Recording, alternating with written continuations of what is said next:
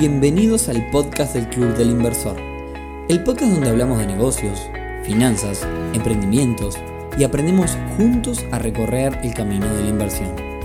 Bienvenidos a un nuevo episodio del podcast del Club del Inversor, temporada 2021.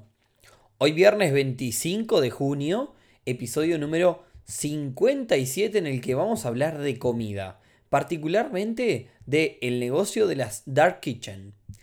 Y no vamos a encarar este tema desde el lado teórico, sino desde la práctica misma, porque les voy a contar mi experiencia emprendiendo en las dark kitchen. Pero antes, y como siempre, clubelinversor.ui, más que una comunidad de inversores, la comunidad de negocios e inversiones más grande de Uruguay, del país, y todo por solamente 15 dólares mensuales. Esta semana estuvimos en el evento semanal con la gente de Make It Pro, una empresa que se dedica a potenciar tiendas que venden por Mercado Libre para poder sacarle todo el jugo posible. La verdad estuvo muy interesante. Los invito a buscar Make It Pro, se llama Make It Pro. Ya está este, disponible incluso la reunión que tuvimos para, para los socios en nuestra web, como todas las demás reuniones. Como esa y bueno, muchas más reuniones y eventos que hemos hecho. Y ahora sí, vamos al tema del día de hoy, que es el negocio de las Dark Kitchen. Primero hablemos de qué es este negocio de las cocinas oscuras o de las cocinas fantasma o de las Dark Kitchen, como se le dice. Como una primera idea podemos pensar quizás en los cowork. Los cowork son espacios de trabajo como oficinas donde todo está solucionado y uno tiene el beneficio económico de poder contratar el espacio puntual en lugar de alquilar una oficina que probablemente nos salga mucho más caro, además de tener la ventaja de compartir recursos como salas de reuniones y demás.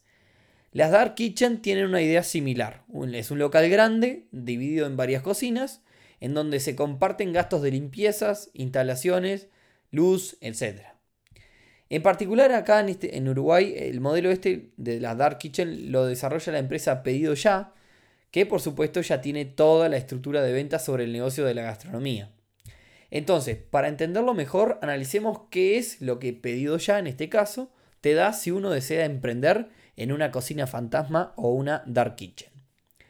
Ellos tienen locales, galpones con muchas cocinas, ubicados estratégicamente en zonas de venta, de mucha venta, a través de delivery.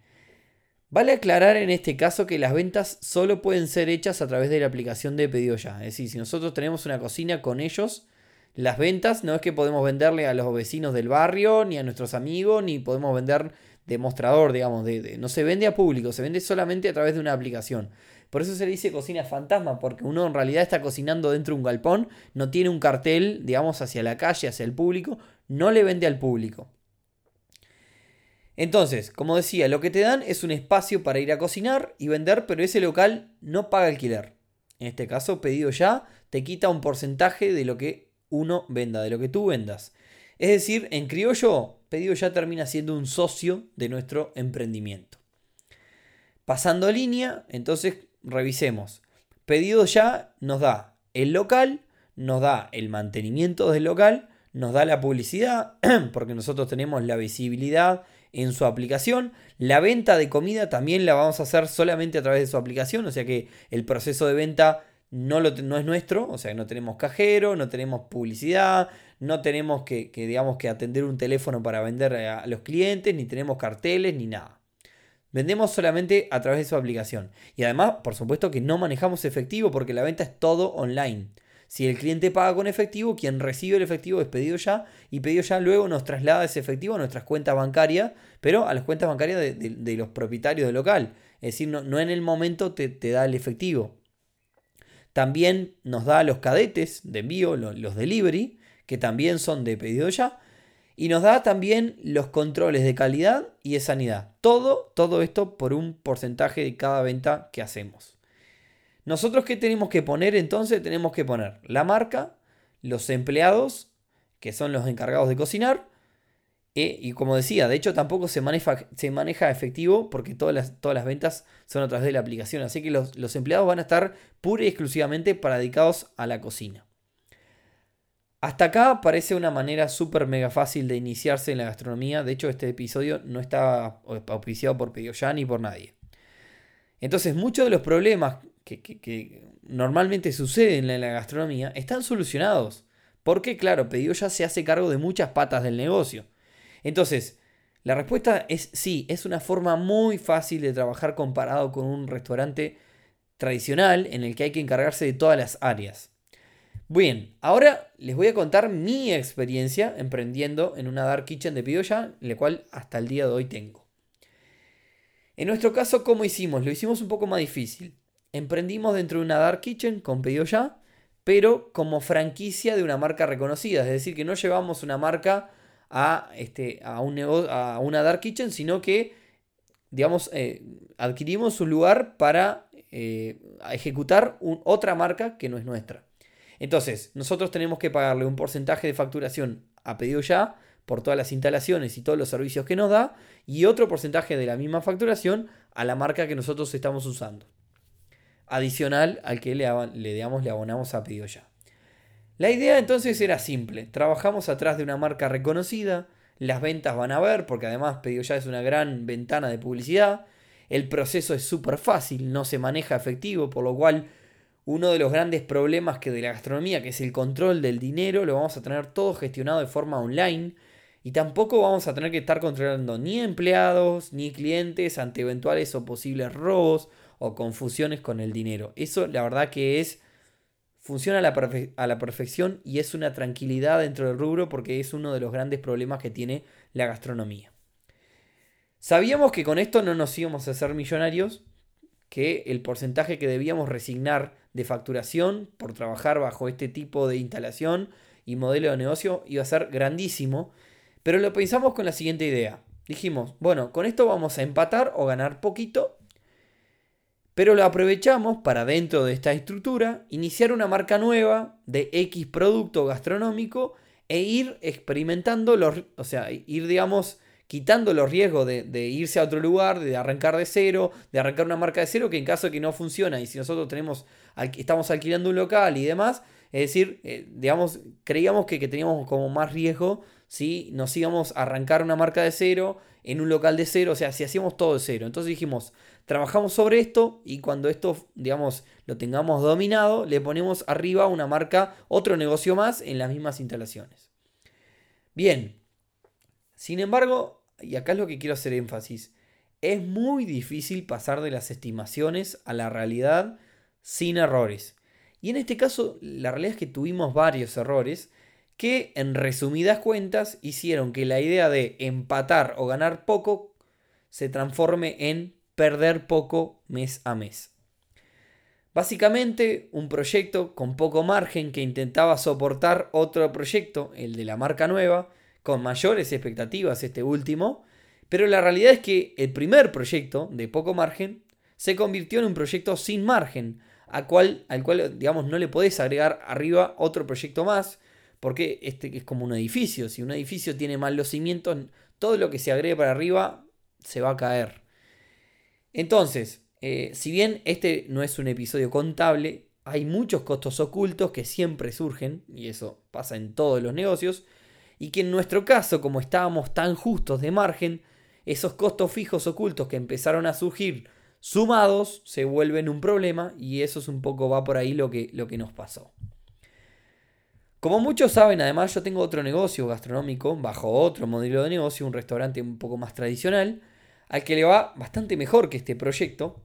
Entonces quizás uno lo que piensa es, eh, acá me estoy sincerando, ¿no? Uno piensa, uno se amarga y piensa, bueno, ¿por qué si en el otro negocio ya conozco como varias patas del negocio y funciona bien? ¿Cómo pude haberme equivocado dentro del mismo rubro eh, metiéndome en esto, ¿no? Eh, en fin, a lo que quiero llegar, que es como siempre decimos, en los negocios se gana y se pierde, pero de todo se aprende y muchos, muchas veces cierto modelo de negocios terminan siendo ideales para un autoempleo más que para invertir. Con autoempleo me refiero a trabajarlo uno mismo, porque claro, a ver, si en este caso yo me ahorro los sueldos y los aportes de los empleados, mi negocio, que en este caso pierde poco, probablemente pase a ser un negocio que empate o que gane poco. Entonces cambia un poco la realidad si no tengo empleados y lo ejecuto yo mismo. Más allá de esto, digamos que el modelo tiene varias ventajas y desventajas, como venía mencionando anteriormente. El modelo este de las Dark Kitchen viene creciendo muchísimo en Latinoamérica y es muy cierto todas las ventajas que ofrecen.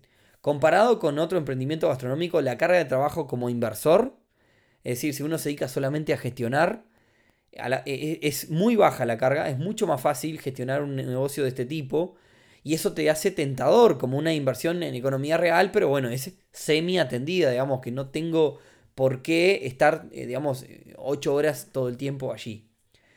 Por otra parte, y otra de las ventajas es que requiere una inversión mínima. Por lo tanto, le da un montón de posibilidades a muchas personas de poder acceder a tener un restaurante con muy poco dinero. Eh, se necesita solamente el equipamiento para cocinar y el capital de trabajo inicial para comprar la primer, digamos, materia prima, eh, digamos, comprar, digamos, los ingredientes para poder cocinar. El resto de las cosas se van a pagar a mes vencido, es decir, es decir, por ejemplo, los salarios, eh, un montón de cosas yo voy a pagar, las comisiones, todo, los voy a pagar cuando termine el mes.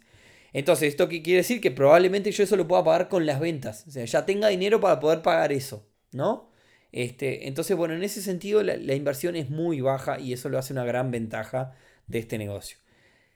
Del otro lado del mostrador, el lado de las desventajas, hay varias. Eh, otra desventaja que ofrece este negocio, por ejemplo, es la dependencia, en este caso, de pedido ya. ¿Por qué? Bueno, uno está parado sobre todos los servicios de pedido ya. Se cae la aplicación de pedido ya y nuestro restaurante queda cerrado. No, no, estamos vendiendo a público, no tenemos otro medio de venta, no atendemos teléfono, no nada, porque digamos que estamos solamente vendiendo a través de pedido ya. Se pierden ventas por un problema en la aplicación y nuestro emprendimiento, nuestro restaurante pierde ventas.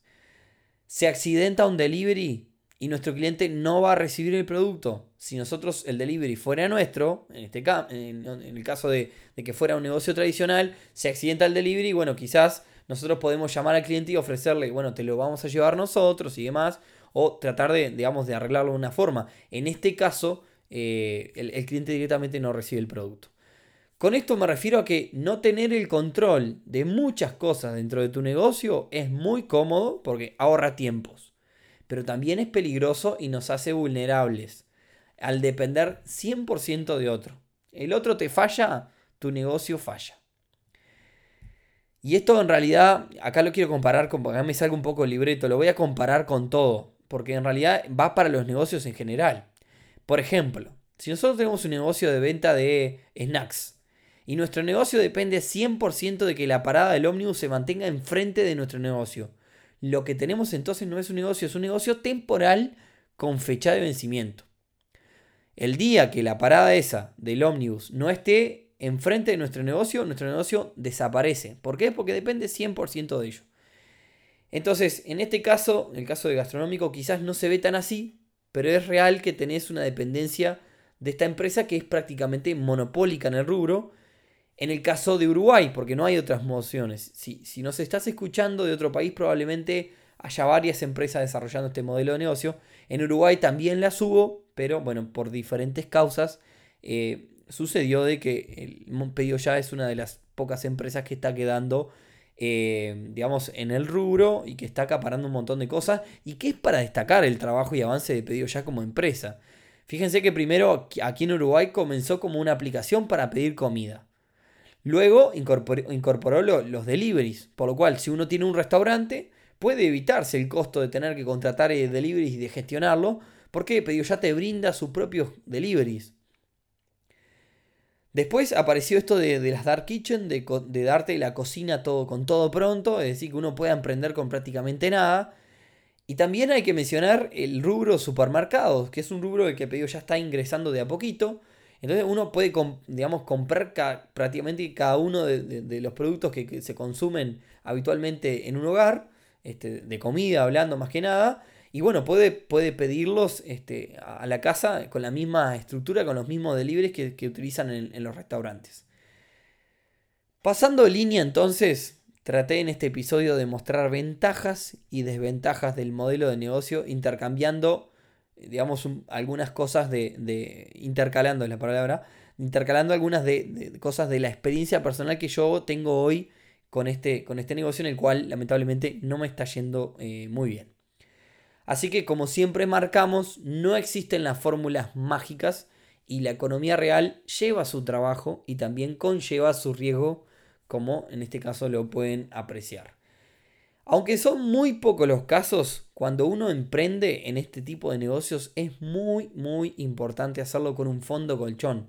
Esto sirve para evitar tener que cerrar a los dos días cuando comience a irte mal y sobre todo para quedar en deuda. Porque imaginemos que nosotros arrancamos un emprendimiento, nos va mal como nos pasó a nosotros y bueno, ¿qué empieza a hacer? Uno se empieza a endeudar porque empieza a perder.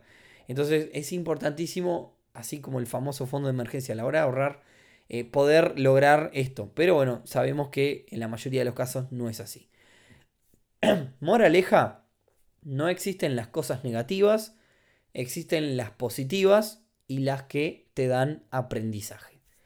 Y con esto eh, cerramos el episodio del día de hoy. No hice demasiado énfasis ni en mis números ni nada. Conté una experiencia personal para que vean que también este, como inversión quizás no es la mejor idea quizás es más para un autoempleo que otra cosa. Eh, también cuento que nosotros lo hicimos con otra desventaja o con otro, con otro digamos, con, otra alternativa que es el trabajar a través de una franquicia, que también te quita cierto, este, cierto margen, pero también te da ventas y hay que reconocer y te da, te da eh, prestigio también porque uno está vendiendo un producto de una marca reconocida. Así que bueno. Eh, me gustaría, me encantaría que si están pensando en emprender en una Dark Kitchen o si ya están emprendiendo, nos comenten y nos cuenten un poco cómo les está yendo. Y, bueno, este, intercambiar este tipo de, experiencias está, me parece buenísimo. Y con esto cierro el episodio del día de hoy. Era todo lo que tenía para contarles.